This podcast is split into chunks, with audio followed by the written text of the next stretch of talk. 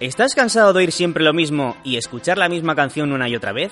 Pues te damos la bienvenida a los podcasts de Autentia Desarrollo, donde os acercamos las mejores charlas técnicas de la comunidad. Bienvenidos a la serie de podcasts Cambiemos esto. Todo va de personas. Bienvenidos, bienvenidas a la serie de podcasts dedicados al mundo de la transformación digital. Yo soy Anaísa Ponte, trabajo como Agile Coach en Autentia, donde junto con un equipo de expertos acompañamos a las organizaciones en sus procesos de mejora y transformación en este, nuestro cuarto episodio, vamos a apoyarnos en el tema de este mes, que es Todo va de personas, para explorar un tema que a mí siempre me ha llamado la atención, y es el de cómo toda esta tendencia hacia la filosofía Agile, que tienen ahora la mayoría de las organizaciones, todas quieren pasarse a trabajar en Agile, sea por moda o sea por convicción, ha afectado las estrategias de recursos humanos. Es decir, es por todos conocidos que el activo más preciado de una organización son las personas, y que los modelos ágiles se centran en la satisfacción del cliente, pero teniendo en cuenta esas dos premisas, ¿cómo los departamentos de recursos humanos logran engranar esas dos afirmaciones? ¿Cómo esta tendencia hacia la, filosofía ya y los ha afectado en cuanto a sus estrategias, a sus procesos? Para ello, hoy tenemos a dos invitadas muy especiales que han tenido la amabilidad de venir a formar parte de esta mesa redonda para responder a nuestras dudas y contarnos sus experiencias. Con nosotros Alexandra Balcells, responsable de recursos humanos de FreeNow. Bienvenida, Alexandra. Hola, buenos días o buenas tardes.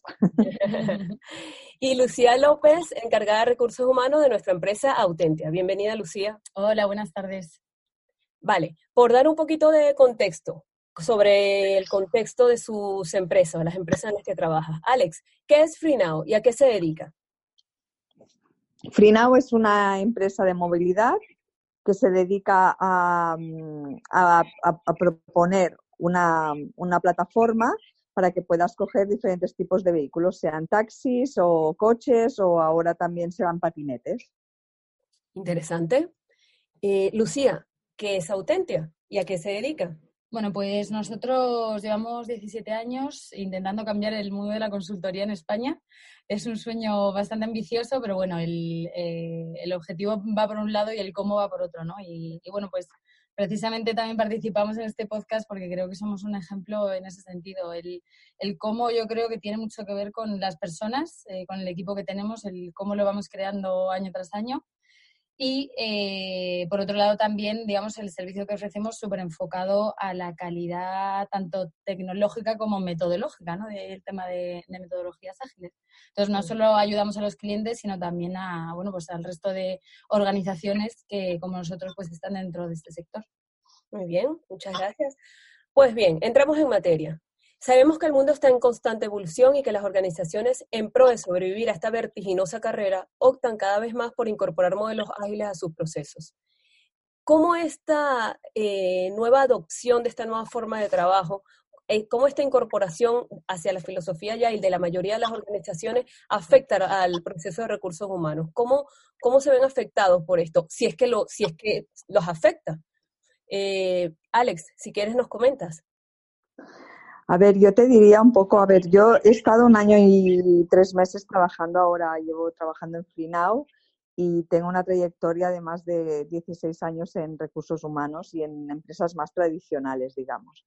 Mm. Entonces, yo un poco mi experiencia, lo que el cambio más radical que he visto es que en empresas tradicionales, pues eh, se desarrollaban como un poco más políticas y, mm, de recursos humanos o estrategias, procesos que eran como más estables y que tardabas bastante tiempo en llevarlos a la práctica y luego pues te duraban muchísimos años. En el mundo agile esto es totalmente diferente. En el mundo agile todo lo que desarrollas tiene que ser aplicable muy rápido y practicas mucho el prueba-error, pruebas pilotos. Por ejemplo, te diré un ejemplo, ¿no? Pues hacemos un, necesitamos desarrollar el, liderazgo en la empresa. Pues antes hubiéramos hecho un concepto de liderazgo, hubiéramos hecho unos cursos, unas metodologías, hubiéramos tardado, yo qué sé, seis meses, un año en, validarlo y luego esto nos hubiera durado pues para tres o cuatro. Pues ahora no, ahora lo que hacemos es eh, lo más rápido posible, en un mes tenemos que lanzar un, un concepto, lo probamos con un grupo reducido de gente eh, tomamos feedback, lo mejoramos y vamos tirando. Y entonces hacemos un curso feedback, lo mejoramos con los, con los feedbacks que nos han dado y, hacemos el otro concepto y así vamos actualizándolo, ¿no? No, no tenemos tiempo para parar. Este es un poco el gran cambio que yo veo en, en, la velocidad sobre todo. Claro, literalmente inspeccionan y adaptan constantemente, ¿no? Exacto, eso por un lado. Y por otro, em, por ejemplo, antes era mucho la empresa observando un poco a, los trabajadores, la estrategia de la empresa, desarrollaba pues lo mismo, ¿no? productos, eh, procesos o, conceptos. Ahora no, ahora es mucho más el eh, preguntar a los trabajadores a través de, eh, ¿cómo se llama esto en español? De surveys, de, mm, bueno, de como preguntas y, y, entre ellos te dan como feedback y entonces, a partir de lo que el trabajador te dice, de lo que los empleados o personas te dicen, pues entonces desarrollas tú lo que quieres. Por ejemplo, en mi empresa lanzamos unos, unos surveys preguntando cómo estaba el, el, bienestar, qué valoraban, y salió que, bueno, que, que, querían un poco incidir más en la salud, ¿no? Pues entonces nosotros cogimos los resultados y dijimos, venga, la salud, pues vamos a, hacer beneficios que tengan que ver con la salud, ¿no? Entonces pusimos en práctica todo de beneficios enfocados al wellness o a, lo que es la salud, ¿no? Del empleado. Pero fue basado en lo que nos dijeron los empleados, o sea, no es nosotros que nos imaginamos algo y de repente, venga, esto creemos que es lo que querrán los trabajadores por tendencias, no, nosotros preguntamos y lo que los trabajadores nos dicen es lo que hacemos. Pues muy bien, genial. Muy enfocado a ellos, digamos. Perfecto. Lucía. Cuéntanos, ¿cómo, cómo ha afectado esta filosofía ya y la autentia en su, en su departamento de recursos humanos? Bueno, yo creo, estoy muy, muy, muy de acuerdo con, con la respuesta que has dado, eh, Alessandra, porque digamos que eh, lo podemos resumir en, en, dos aspectos. Por un lado, la prueba y el error, ¿no? De ser ágiles en ese sentido y tener tolerancia al error y aprender de, de ello. Y por otro lado, algo fundamental que has comentado, que es el tema de escuchar al empleado, que al final es el que tiene la clave del cambio, ¿no? Que es, es la idea. Entonces, bueno, sí que es verdad que en nuestro caso en Autentia, como la empresa ya nació con esa filosofía, que, que, es muy importante también eso, el tener estas metodologías no como una serie de normas que hay que cumplir, sino como una filosofía a nivel global dentro de la organización, pues bueno, en el momento en el que nació el Departamento de Recursos Humanos ya nació de esa forma, ¿no? Y, y yo creo que nuestra nuestro objetivo no es tanto el cambiar la filosofía de recursos humanos, sino precisamente al revés, el ser los impulsores del cambio cuando lo necesite y ser también los cuidadores y los, los encargados de mantener lo que ya está bien hecho y lo que, lo que hay que seguir haciendo. Entonces, eh, bueno, pues yo lo, desde nuestra perspectiva lo vería así. Claro, o sea que para Autentia eh, no, no, no, está adaptándose a la filosofía ya, sino que ya lo tiene en su ADN desde que nació. Genial, qué bueno. Pues ¿Y qué significa para un departamento de recursos humanos ser Agile? Es decir, eh, Agile siempre habla de que se, se, su principal centro de atención son las personas y son los clientes y son los usuarios. En recursos humanos, ¿quiénes son los usuarios? Me supongo que los empleados dentro de la empresa y los empleados próximos, las próximas eh, que vaya a hacer la empresa, ¿cierto? Entonces, ¿qué significa para un departamento de recursos humanos ser ágil? Alexandra. Pues eh, es poner otra vez lo que te comento, poner la persona en el foco. Entonces, em, a ver, yo lo que he estado viendo un poco con, con a ver, mucha rapidez. Em, nosotros, por ejemplo, yo este año he implantado cosas que yo en otras empresas había tardado a veces tres años o cuatro, o que era un plan de recursos humanos a cinco años. Pues en esta empresa lo he hecho todo en un año, porque es que no tengo tiempo para esperarme, ¿no? Y para por ejemplo, Sí, no tengo tiempo para, para, para, no tengo tiempo para dormirme en los laureles, digamos. Y, tampoco puedo hacer cosas que, que, sean muy a largo plazo. Es que repito un poco lo mismo porque es que esto es básico. Em, no me puedo estar pensando demasiado tiempo, no puedo hacer la parálisis, la parálisis por el análisis. Tengo que llevarlo a la acción y probarlo, ¿no? Lo que decía ahí, a prueba, error, prueba, error. Em, después también querría añadir que, que, las cosas que se hacen en recursos humanos son em, cosas mucho más dinámicas, por ejemplo, ¿no? Hablemos del método Scrum, ¿no? Yo en mi empresa tenemos la mitad de la plantilla que está en, en, tecnología.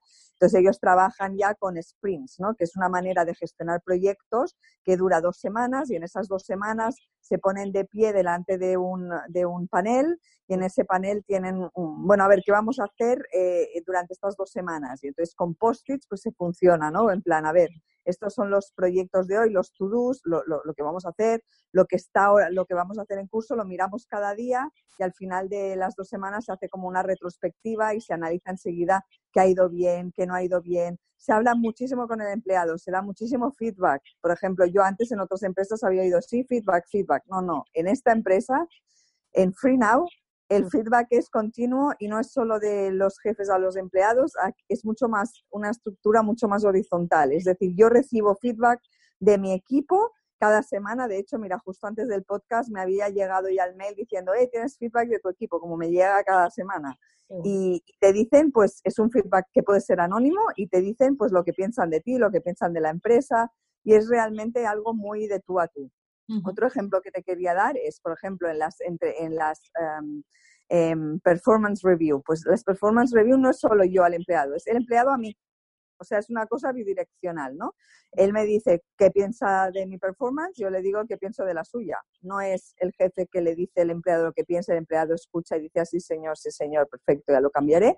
No, es también el empleado que le dice a su jefe, mira tú, y sabes una cosa, es que no me estás dando reconocimiento, o es que las goals, las metas, no me las pones demasiado claras y no entiendo lo que me estás queriendo decir. Y yo pues tengo que tomar nota y enseguida al día siguiente decir, bueno, este es mi plan de acción y voy a cambiarlo es una cosa muy dinámica, muy de interactuar, muy, muy de, de vivirla, ¿no? Es una cosa muy de vivirla cada día. O sea, lo bueno. resumiría así. Qué bueno. Gracias, Alejandra. Alexandra, ¿qué significa para, para, para Autentia uh -huh. que su departamento sea Agile? Sí, sí, vuelvo a estar de acuerdo, ¿no? Estamos muy alineados. Al final tiene mucho que ver, de nuevo, con la escucha activa eh, hay medios ya muchísimos. Nosotros, Alessandra, también utilizamos distintas aplicaciones y herramientas para tener feedback cada vez más, además, porque al final el crecimiento también hace que cada vez sea más complicado. Y, y, bueno, también ya en el sentido de todo por la persona, ¿no? Yo quería referirme también a qué significa, bueno, pues está claro que el Departamento de Recursos Humanos siempre va a estar enfocado a la persona, pero no tanto ya en el sentido romántico de la palabra, sino en el fijarnos también en lo que aporta cada integrante a, al equipo, ¿no? Yo creo que ya nos fijamos más allá en las experiencias de cada persona, eh, los conocimientos que albergan, su propia personalidad. Todos eh, esos aspectos te dan muchísimas pistas pues para, pues para ser más ágiles y para hacer las cosas eh, mejor y más rápido, como, como decías tú. Por otro lado, también importantísimo el tema de la adaptación al cambio. Esto no se nos puede olvidar. Nosotros, además, eh, en el sector ya tecnológico, la tecnología pues es un casi un sinónimo de cambio. Y, y, como decimos, pues la agilidad, la rapidez, el, el hacer las cosas rápido y bien es importantísimo. Y, y, bueno, pues básicamente yo creo que, que ahí recursos humanos tiene un, papel importantísimo y tenemos que, como, como decíamos antes, pues escuchar lo que, lo que te quieren decir los empleados y los equipos, ¿no? Y de manera bidireccional, como decías tú, Alessandra, importantísimo, efectivamente. Eh, voy a, a, una pregunta que me surge, que no la tenía planificada, pero me llama la atención también conocer si sus procesos de, de captación de talento han cambiado. Es decir, ya se, se, capta el talento, se buscan a las personas para formar parte de una organización de la misma manera que antes. ¿Ha cambiado eso de alguna manera? Comencemos ahora por, por Lucía. Uh -huh. Lucía. Bueno, en nuestro caso es cierto que, que, el proceso de selección que tenemos nos funciona tan bien que ha tenido pocos cambios en estos últimos 17 Qué años. Bueno. Y es porque, bueno, como decía, ¿no? O sea, ya Autentia nació con esa idea de fijarnos más en la actitud que en las aptitudes de la persona con P. Eh, ¿Y por qué? Pues porque al final eh, yo creo que lo importante en, en, las personas que incorporas a tu equipo ya no es tanto lo que te muestran, sino que hasta, digamos, hasta dónde pueden llegar. Y, y ahí, ahí es donde damos nosotros en el, en el clavo. Al final lo que también se intenta es eh, incorporar a, mm, a, gente que quiera estar en tu equipo a largo plazo, no contratar y desechar como se hacía antes en, en muchas ocasiones. Y, y, bueno, pues ahí está también la importancia de, pues de elegir bien y de tener un proceso muy enfocado pues a conocer a la persona, lo que te puede ofrecer y no a, hacer las cosas porque sí, ¿no? preguntarte el porqué de las cosas. Claro. Sí, yo también, yo también querría añadir aquí un poco, um, aún también un cambio que yo he visto bastante acentuado, es el encaje cultural, ¿no? Que realmente siempre se quiere y se hace, pero en, en este tipo de empresas es como un, como una columna vertebral, ¿no? O sea, el encaje cultural, pues se le pregunta a las personas, pues eh, yo siempre soy muy práctica, ¿no? Eh, entonces yo doy ejemplos. Em, por ejemplo, descríbeme una cultura en la que te hayas sentido cómodo antes, qué pasaba en esa cultura, qué, qué pasaba en esa empresa, cómo te hablaban, qué comportamientos veías, cómo eran tus compañeros y qué te gustaba. Y dime, por ejemplo, descríbeme una cultura en la que no te hayas sentido cómodo, ¿vale? O cosas que hayas visto que no te hacían sentir bien entonces yo de esta manera voy, vamos un poco viendo un poco si esa persona encajaría o no encajaría en, lo que es nuestra cultura, que es una cultura muy rápida, muy de prueba-error y, un poco aquí añado em, que al, ir tan rápido em, necesitas una persona como muy dinámica, como ha dicho también mi compañera, eh, muchas ganas de, mucha adaptación al cambio, pero también una cultura que tolere el error y que tolere em, el meter la pata. Porque eh, vamos tan rápidos que si a la primera que me equivoco me vienen los jefes y me dicen, oye, que te has equivocado, que esto está fatal, yo voy a ir con cuidado a no equivocarme, entonces voy a ser mucho más precavido. Nosotros es, bueno, te has equivocado, ¿qué estás haciendo para remediarlo y qué has aprendido? Y venga, pues tira otra vez y vuelve para adelante. Y, realmente es así, ¿no? O sea, esto también querría añadir. Y en cuanto al proceso de selección, no solamente el tema de la cultura, sino también que cualquier proceso de selección em, lo cuidamos mucho porque ahora hay muchas plataformas como el Glassdoor y otras en las que todas las personas que han participado en un proceso pueden eh, decir cómo les ha ido y pueden puntuar la empresa. Entonces, em, nosotros, con toda la velocidad que tienen los, ah, los medios sociales, si metes la pata, eh, al día siguiente lo saben un millón de personas. Entonces, tienes que, con muchísimo cuidado, entrenar muy bien a tu gente, tener unos principios muy claros de cómo tratar a, las personas en el proceso de selección, porque cada candidato, entre o no, es, es una es una persona que va a, recomendarte, ¿no? Y a mí me gusta mucho... O a no recomendarte, claro. Sí, exacto, recomendarte o no. Y me gusta mucho dar el ejemplo de una persona que, que tenemos en, en, en FreeNow que aplicó durante un año, no pasó el proceso porque el proceso tecnológico hay unos exámenes de, codificación, de, de, hacer código bastante, bastante complicados, de escribir código, y eh, la persona volvió a intentarlo al año siguiente. Y al año siguiente pasó, es una persona que viene de Siria y la trajimos aquí a Alemania. Yo trabajo en Alemania. Y entonces, em, pues un poco explicaros esto, que la persona tuvo una buena experiencia, tan buena que al ver que no pasó, dijo, no, no, es que yo me voy a preparar para pasar. Y estuvo un año preparándose y pasó y es un empleado fabuloso que yo lo adoro, ¿no? Es un ejemplo que te quiero dar para... para qué fantástico. Ahí es donde, ahí es donde se ve que, que ya no es tanto eh, que las empresas buscan a un candidato, sino que también ahora los candidatos buscan eh, sentirse identificados con la cultura y, los valores de esa empresa en la que están, en la que están tratando de, de, entrar. O sea, que, que, está muy interesante. Ahora, ahora me da la impresión de que tenemos que buscar, no es una cosa bidireccional, ahora hay que buscar de, engranar tanto los valores y la cultura de una empresa como con los valores y la cultura de una persona, ¿vale? Para que pueda estar cómoda y a gusto. Efectivamente. Exactamente. Mm. Ahora, una cosa, ¿Creen que es posible un verdadero cambio cultural en una, en una organización si no involucramos al Departamento de Recursos Humanos? Es decir, ¿podría haber una organización que haga un proceso de transformación agile, pero que su Departamento de Recursos Humanos sea, sea eh, impermeable a ese cambio? Eh, Alexandra, si quieres comenzar tú. A ver, yo lo, a ver, yo te diría, es que no para mí no podría producirse sin, eh, sin eh, tener en cuenta el Departamento de Recursos Humanos, o sea, sin que el, Departamento de Recursos Humanos participara de alguna manera, pero igual que el de Recursos Humanos, cualquier otro, ¿no? Yo le llamo Departamento de Personas, ¿no? Ya no le llamamos de Recursos Humanos, le llamamos de Personas, pero eh, es, que, es que son todos los departamentos los que se han de, se han, se han de subir al carro porque si no la empresa va a diferentes velocidades y, y al final Em, mira, yo tengo un ejemplo también, yo soy la señora de los ejemplos. No, no, no eso ayuda mucho a entender, muchas gracias.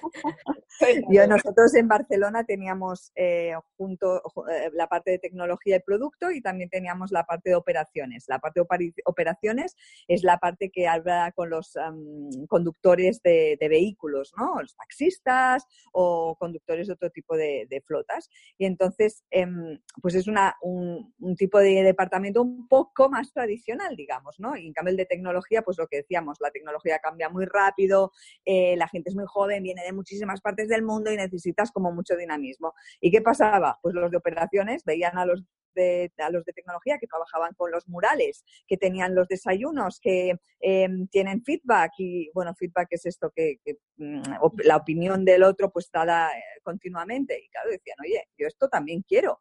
Qué bueno. es que no funciona, o sea, o todos nos subimos a la moto o no nos subimos ninguno. Pues es un poco así como funciona. Y el Departamento de Recursos Humanos es clave para mí porque es con esta velocidad que vamos, eh, sobre todo en FreeNow, que es una velocidad de verdad frenética, yo no he visto esto nunca en la vida, mm. y mm, necesitas un garante de, de, estar todo el rato pues poniendo un acento en que, en que, en que se, los métodos se se practiquen, en que sigamos siendo lo que, lo que estamos diciendo, ¿no? O sea, que demos feedback, que nos fiquemos en las personas y todo, porque a veces vas tan rápido que dices, venga, venga, venga, que hay que hacer, hacer, hacer. Y entonces tiene que haber alguien en plan, momento, momento, que la gente va, se va a sumir a este carro, ¿qué hacemos con ellos? Venga, vea, pues vamos a darles feedback, vamos a escucharlos, vamos a, a tenerlos en cuenta, ¿no? O sea, para mí es clave el departamento de personas, vaya, ya te lo Qué bueno, fue un ejemplo perfecto de, de cómo esa semilla germinó y, y, y afectó a otras partes, ¿no? Qué, interesante. Exacto. Vale, Lucía, ¿qué tal? ¿Cómo lo ves tú? ¿Tú crees que es posible un cambio cultural de una organización sin mm. involucrar al departamento de personas? Imposible. Yo estoy completamente de acuerdo con Alessandra y efectivamente además cada vez más no es solo el departamento de personas, sino, sino todos. Es que un cambio de este calibre necesita que todo el mundo esté concienciado, ¿no? Entonces, eh, lo que sí que creo es que, bueno, pues el departamento de personas en, en, este caso sería el impulsor, ¿no? Es decir, si, si el departamento de personas no da ejemplo en este sentido, pues eh, lo tenemos todavía más complicado, ¿no? Por mucho que quieran los demás.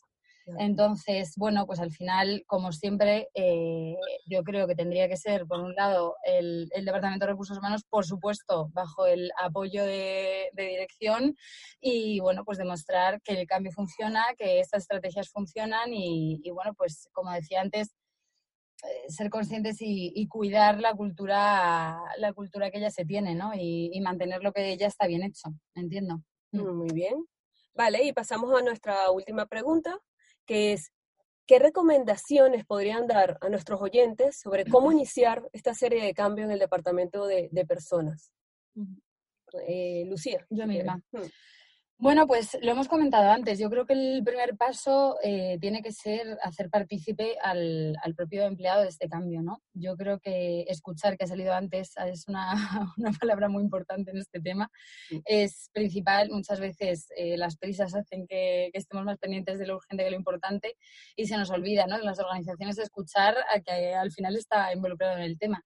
Entonces, em, yo creo que precisamente los empleados son eh, quienes tienen las claves para el cambio cambio, quienes tienen que, pues, tienen ya identificadas las carencias más notables que puedan existir en la organización y luego, por supuesto, pues las acciones que, como decía antes, ya se están haciendo bien, que hay que seguir fomentando, que hay que seguir aplicando y, luego, bueno, pues al final las organizaciones eh, tienen, digamos que en cualquier grupo social se crea una cultura propia, ¿no? Entonces también el empleado es el que tiene, el que tiene esa cultura arraigada al final y el que la crea.